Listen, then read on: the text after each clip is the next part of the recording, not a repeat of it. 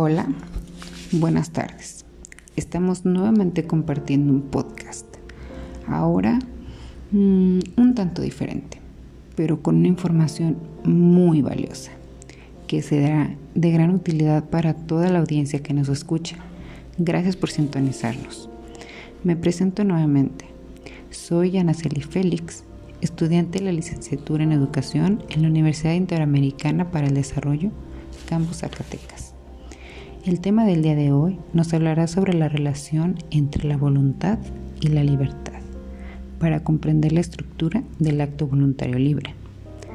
Me gustaría comenzar con una frase llegadora que dice, la libertad supone responsabilidad, por eso la mayor parte de los hombres le temen tanto. George Bernard Shaw. Interesante, ¿no?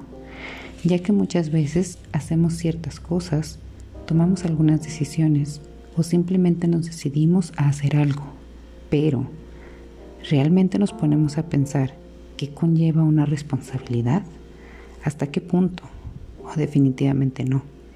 Te dejo la pregunta para que la analices y pienses si realmente asumimos las consecuencias de nuestros actos.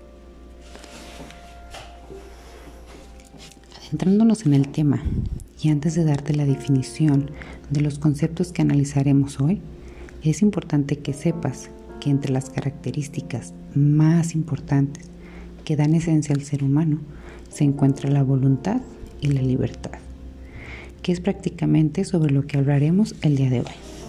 La voluntad puede entenderse como la capacidad consciente para planificar el propio comportamiento, para fijarse una serie de metas y por lo tanto para establecer la propia escala de valores. Analizando la voluntad desde la ética, centra su atención en los actos humanos conscientes y voluntarios de los individuos que afectan a otros. El objeto de análisis está orientado en el deber ser. El deber consiste en los actos morales o humanos, o con otras palabras, lo que está bien y lo que está mal y el ser, que es el valor absoluto, o sea, nosotros, el ser humano. Si comprendemos todo esto, nos conlleva a realizar actos humanos, ya que se analizan a través de la voluntad y la libertad.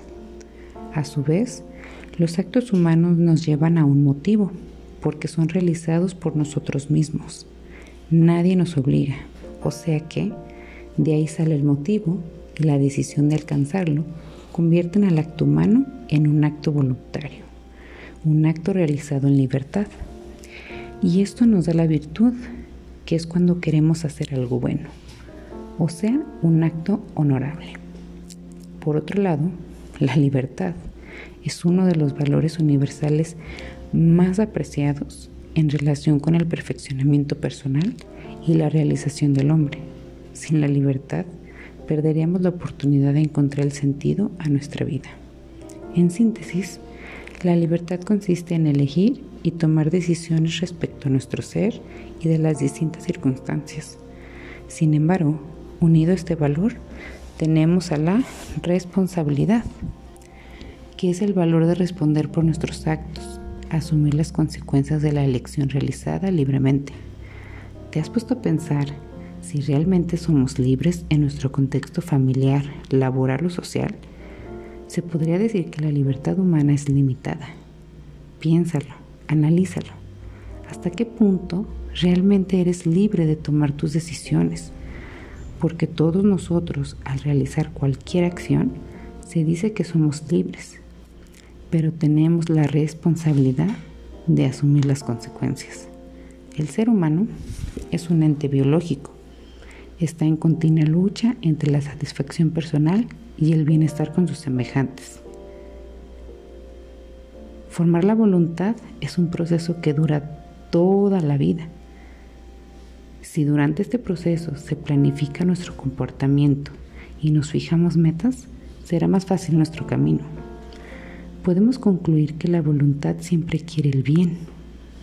Cuando se dirige al mal es porque ha creído aparentemente que es un bien. Por ejemplo, cuando una persona roba porque no tiene trabajo y necesita comer, Ella considera que tal carencia sobrepasa el mal que causa, pero no es justificación para que lo haga. Y la persona únicamente es dueña de sus actos. Si hubo un pleno conocimiento o advertencia y un total consentimiento o voluntad, nuestros actos son más libres, cuanto mejor expresen lo que somos en nuestra totalidad. Sin duda, conocer más sobre estas características del ser humano van a ayudarnos a que comprendamos como personas a tener mejores decisiones y podamos efectuar un mejor comportamiento con la sociedad. Muchas gracias por tomarse el tiempo de escucharnos. Les agradece su servidora, Diana Celi Félix. Y me despido con esta frase para reflexionar. Hay una fuerza motriz más poderosa que el vapor, la electricidad y la energía atómica, la voluntad. Albert Einstein. Que tengan buenas tardes. Hasta pronto.